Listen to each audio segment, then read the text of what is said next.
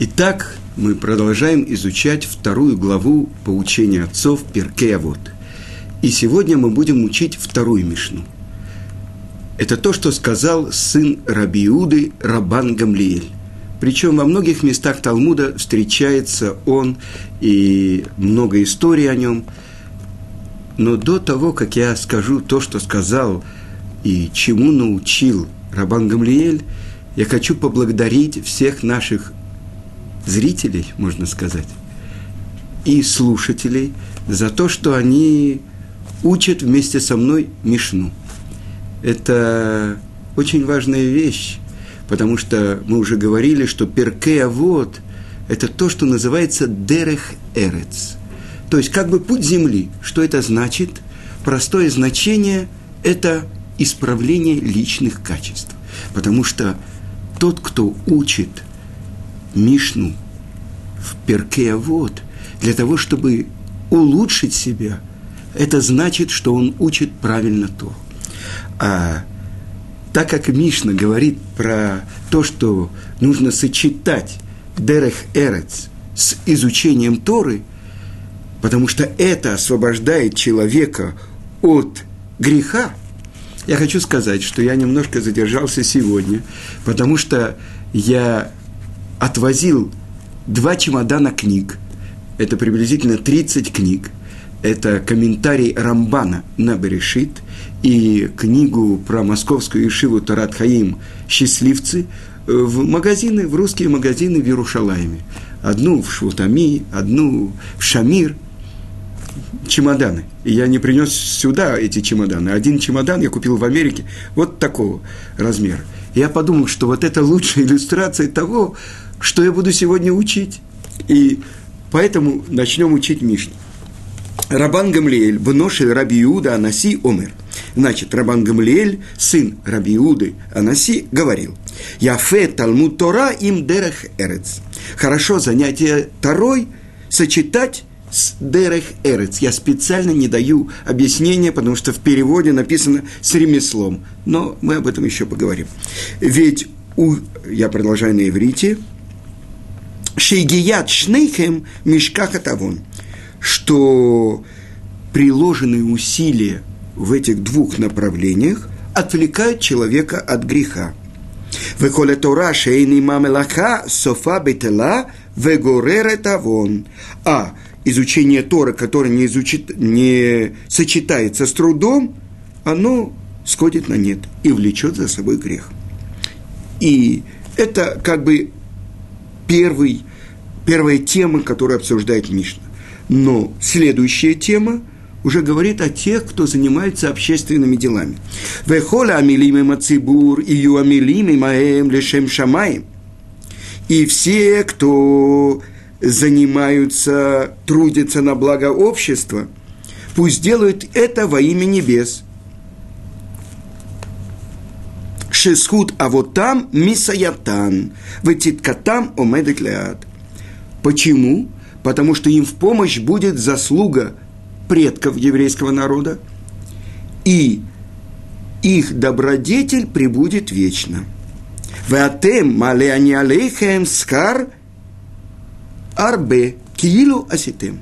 Ай, а вы, я вам уготовлю плату, награду такую великую, как будто вы сделали это сами. И понятно, что многое в Мишне непонятно, и поэтому я хочу, чтобы мы постепенно углубились в смысл этой Мишны. Прежде всего, приводит э, э, комментатор отрывок из трактата «Ктубот». Это 103 лист. И говорится про то, что когда великий Раби Иуда Наси Реби перед смертью он позвал мудрецов Израиля. И он сказал, мой сын Шимон будет мудрец, а мой сын Гамлиэль будет Наси. И вот вошел его младший сын Равшимон. И ему он передал основы мудрости. А теперь пусть войдет мой старший сын, Рабан Гамлиэль. И ему он передал умение управлять, говоря – исполняй свои обязанности руководителя еврейского народа достойно, и учеников держи в страхе. Итак, Рабан Гамлиэль – это последний Наси, ну, сейчас э, это переводится э, в современном иврите, это президент, а на самом деле это глава, вознесенный, это точный перевод. Последний Наси, имя которого упоминается в Мишне среди мудрецов Мишни, то есть Танаев. И он говорит о том достойном пути, который должен избрать человек, чтобы он не сошел с дороги. И вторая вещь, он предупреждает тем, кто занимается как бы цархей цибур, делами общества, общины, что они должны трудиться во имя Творца, а не ради власти и почести. К сожалению, в современном мире это очень трудно увидеть, чтобы действительно люди – служили обществу то, как наставляет и учит Рабан Гамлиэль. Итак, говорит Рабан Гамлиэль, хорошо человеку, чтобы он объединял занятие Торой с Дерехерец.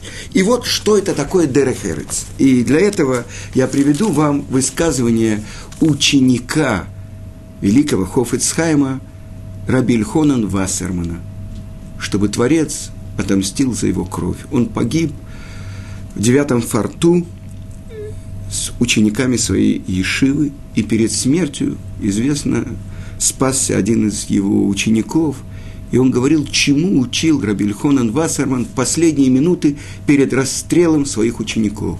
Он говорил им, что, как видно, Творец выбрал нас, чтобы мы были очистительной жертвой. За кого? О ком? Он был на самом деле накануне войны в Англии, в Америке. Ему говорили, пожар в Европе, куда вы возвращаетесь? Его Ешива Барановичи. Это э, тогда это было, наверное, э, все-таки не на территории Советского Союза, может быть, это было относилось к Литве, потому что сейчас Барановичи это э, Беларусь. Но он сказал, мои ученики там, я возвращаюсь. И они скрывались, и он продолжал до последнего момента обучать своих учеников Торе. А вот когда их повели уже на расстрел, он сказал, каждый из нас должен сделать счет, раскаяться, потому что Творец выбрал нас, что мы были очистительной жертвой, чтобы евреи Америки сделали чуву, раскаялись. Вы понимаете, о чем думал в этот момент человек? И он предупредил, чтобы никакая недостойная мысль не пришла никому в голову, потому что недостойная мысль, которая приходит в голову Коину, когда он приносит в жертву в храме, это называется пигуль. И тогда жертва непригодна. То есть, чтобы мы были достойной жертвой. Вы понимаете, как это похоже на то, что сделал наш пратец Ицкак, который просил своего отца Авраама, свяжи крепко мне руки и привяжи их к ногам, чтобы я не дернулся, когда ты будешь делать шкиту, когда ты меня зарежешь по повелению Творца, чтобы я был достойной жертвой. Вы понимаете, какого уровня достигали те мудрецы, которые жили буквально э, наших поколениях. Рабильхонан Вассерман, великий ученик великого учителя Хофецкайма. И вот как он объясняет, что это такое Дерет Эрец. И он объясняет так. Написано в пятой главе, что Тара приобретается 48 вещами. И одна из этих вещей – миют дерех эрец, то есть уменьшение заботами о будничном, о даже пропитании. Дальше. И продолжает Раби э, Эльхонен Вассерман, цитируя Талмуд. И есть еще э, в Талмуде слова, которые можно объяснить двояко. И одно из этих понятий – это дерех эрец. Буквально это путь земли. Ну что это такое? И два объяснения, они как бы э, совершенно различны. Сказано, что Тара приобретается уменьшением Дейрех Эрец. И написано в другом месте, принимающий на себя, на себя ермо изучения Торы, снимают с него ермо Дерех Эрец. То есть Творец пошлет ему пропитание, чтобы он не должен был отказаться и даже чуть-чуть э, терять время, которое должно быть посвящено изучению Торы. А с другой стороны сказано «Дерех эрец кадмали Тора». То есть «Дерех эрец» предваряет Тору. И это говорится о поведении человека, о хороших качествах человека. И вот о чем говорит Мишна, что хорошо объединять изучение Торы с Дерех Эрец, то есть объясняет Рабель Конан Вассерман, с хорошими качествами и с хорошими поступками. И тогда мы можем э, понять простое значение, что когда человек изучает Тору и занимается, ну скажем, физическим трудом, или торговлей, или бизнесом. И объяснение такое, так объясняет комментатор Мишны Рававадия Мибартанура, Тара истощает силы человека, а труд разрушает тело, и поэтому зло, злое начало в нем исчезает. Другое объяснение – то, что Тора защищает человека от греха со всех сторон – он знает благодаря Торе, что можно, а что нельзя, и он остерегается. И тогда он, для того, чтобы заработать деньги, не будет прибегать к обману и хитрости, потому что он зарабатывает свой хлеб своим ремеслом. И также объясняет Раши, благодаря учению, то есть занятию Тарой и ремеслом для заработка, он не завидует и не похищает чужое имущество. А если учение не сочетается, первое значение, с трудом, да, когда человек занимается тарой, и нет у него возможности зарабатывать, то вся его тара сходит на нет. Ведь есть другая Мишна. Это 17-я Мишна в третьей главе. Если нет муки, нет и Торы. То есть без пищи человек не может жить. И это влечет его к греху из-за бедности он может начать обманывать, листить, воровать, грабить и совершать другие преступления. Значит, это первое начало нашей Мишны. И мы должны понять, о чем же говорит Мишна и как надо себя вести. И на самом деле это известный спор в Вавилонском Талмуде в трактате Брахот, это 35-й лист, это спор между великими еврейскими мудрецами, Раби Ишмаэлем и величайшим учеником великого Раби Акивы, тот, через кого мы получили всю тайную часть Торы, Раби Шимон бар -Йохай.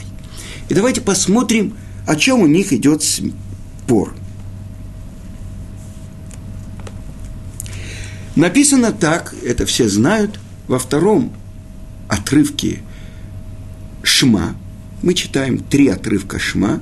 Так во втором отрывке, который связан с получением на себя ерма власти заповедей, написана там такая строчка. «Ва я им шаму атишмыу» и будет, если будете вы слушаться. Э, и дальше слушаться голоса Творца. И дальше. «Вы асавта деганеха, веси рожка, вейцкареха» и соберешь ты свой э, урожай злаковых, и виноград, и оливки. И вот задается вопрос. Васавта беганыха, и будешь собирать свой урожай. Говорит Раби Шимон бар -Юхай, что это когда люди не исполняют волю Творца.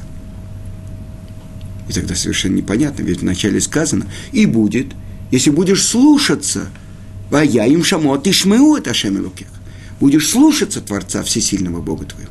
Как же это так, не исполняющий волю Творца? И поэтому Талмуд задает вопрос. Написано так. Из Иша, Иошуа. Лоя муж сефер Тора аземи пиха, чтобы не отошла книга Торы это от твоих уст. Задает вопрос Талмуд. Я холь дворим киктаван – мы могли бы понять это буквально, чтобы всегда, постоянно ты изучал Тору? И на это дает ответ Раби Ишмаэль. Ангек бахем минхак дерех эрц. Занимайся Торой, чтобы она управляла всеми, даже будничными твоими делами. Так объясняет Раби Ишмаэль. Раби Шимон бар Йохай говорит, возможно, человек будет пахать в час пахоты и сеять в час посева и сжинать в час, когда сжинают, и перемалывать, когда перемалывают, и провеивать на, ве, по, на вет, по ветру, когда провеивают. Тора, что будет с ней? Но в то время, когда евреи исполняют волю Творца, то есть, чтобы не отошла книга Торы, это от твоих уст, только Тора, да, тогда и даже будничная их работа будет исполняться другими – как сказано, и он приводит из пророка Ишаяу, «Ваямду зарим рау ценхем» и придут э, из других народов и будут, пусти, будут пасти ваш скот. А когда евреи не исполняют волю Творца, тогда они сами собирают свой урожай, то есть занимаются будничными делами и отменяют изучение Торы – и это сказано в Асафта Деганеха, и собери твой урожай. И не только это. Если они продолжают заниматься этим, тогда они будут заниматься уже трудом на чужих. И работа чужих будет делаться ими. Ваватта это ивеха, и будешь служить своим врагам. И тогда мы совершенно не понимаем. Прежде всего нам э, понятен Раби Ишмаэль, ведь он говорит, изучай Тору, но даже когда ты занимаешься будничными делами, чтобы Тора управляла всеми твоими делами. Простое значение, то есть ты знаешь, даже когда ты собираешь свой урожай, ты оставляешь бедным лекет, шахиха, э, э, омер, э, то есть ты оставляешь, э, когда ты, э, твои косы косят, два колоска, которые упали, это остается бедным. ПА, край поля, Гинжинай, оставляй бедным, пришельцам, вдовам, сиротам. Э, забудешь, если ты уже все даже собрал и забыл сноп, не бери его, оставляй. Это путь Торы, который управляет твоими даже будничными делами. Больше того, объясняет это ученик Вилинского Гаона Равхаим изволожено, что даже когда человек занимается будничными делами, это руки его занимаются этими делами, а голова свободна. Поэтому он должен постоянно повторять то, что он выучил. Вы знаете, Мишна, то, что мы с вами учим, на самом деле корень ее лешанен, повторять. То есть постоянно она должна быть на твоих губах. То есть другое значение, шен – это зуб, чтобы отскакивало от твоих зубов. Это то, что человек должен делать. С другой стороны, Раби Шимон бар Йохай говорит, ради чего Творец выбрал еврейский народ. Когда это произошло? Это произошло 6 Сивана 2448 года, когда мы стояли у горы Синай. Вот тогда мы были избраны. И тогда было условие. Если евреи примут Тору, будет продолжение мира. Если нет, весь мир вернется в первозданный хаос, а евреи, там будет их могила. То есть мы народ, который должны в этом мире реализовывать Тору. Как? Через изучение ее. И это то, что говорит Раби Шимон бар -Юхай. Чтобы не отошла книга Торы, это от твоих уст. Ради этого сотворил Творец этот мир. Вспомните, помните, Раши, первый Раши на Пятикнижие. Б решит – Бишвиль решит, ради начала сотворил Творец небо и землю. А что это значит бет? Это два. Ради двух начал сотворил Творец небо и землю. Кто это? Это прежде всего начало его путей. Это Тара. И начало его посевов – это еврейский народ. Ради того, чтобы еврейский народ занимался Тарой, сотворил Творец этот мир. И вот это то, что говорит Раби Шимон бар -Йохай. Это главное, ради чего – живет еврей. И вы знаете, что когда начались гонения римлян, и когда они услышали, что Раби Шимон бар Юхай осуждает римлян, они сказали, надо его казнить. И он бежал со своим сыном Элиезером, и они сидели в синагоге, и каждую ночь его жена приносила им еду, а когда у, усилились поиски, он сказал своему сыну, мы не знаем, что будет, могут выследить, э, как твоя мать приносит нам еду, и они бежали. И святая книга Зора объясняет, они бежали в одну из пещер возле Луда. И вот представьте себе человек, который полностью посвящает себя изучению Торы. То есть он не обращает внимания на Дерехерец. Ему не важно, он знает, что Творец ему пошлет пропитание. И вот они вошли в пещеру. Человек, который так готов служить Творцу, ради него Творец отменяет законы природы. В этой пещере вдруг забил ключ, родниковая вода, и за одну ночь выросло рожковое дерево. Если кто-то не видел, что такое рожковое дерево э, в Израиле, я видел, э, это сладкий плод, но это, вы понимаете, это как высушенный такой, э, даже, ну вы знаете, как трудно объяснить кому-то, кто не ел ананас, что такое ананас. Много косточек, сухой плод, сладковатый. Так вот, всю неделю они ели рожки и пили воду а сказано в честь субботы на этом дереве, для них в пятницу вырастали финики, чтобы в субботу у них были финики. Дальше. Они, чтобы не обвешали и не порвались их одежды, они закапывались в песок в пещере и учили Тору, полностью погруженные в песок. Если им надо было молиться, они вставали, одевали одежды, молились, а потом опять закапывались. И сказано, что пророк Ильяу приходил и обучал их Торе. И так они изучали Тору 12 лет, так объясняет Талмуд. А потом они вышли. Что они видят? Чем занимаются евреи? Пашут, сеют, жена. Что такое? Ведь еврейский народ сотворен ради того, чтобы учить Тору и реализовывать Тору в этом мире. И сказано, в любое место, куда они обращали свой взгляд, все сжигалось. И тогда раздался голос неба. Уничтожить мой мир вы вышли, возвращайтесь в пещеру. То есть, вы понимаете, Творец посылает этому миру пропитание. От, э, сказано, от э, личинок муравья до самых больших корней реймин, самых огромных рогатых э, зверей, я не знаю, какой сейчас можно, каких-то, может быть, самые большие слоны – и вот они вернулись в пещеру, еще год были там.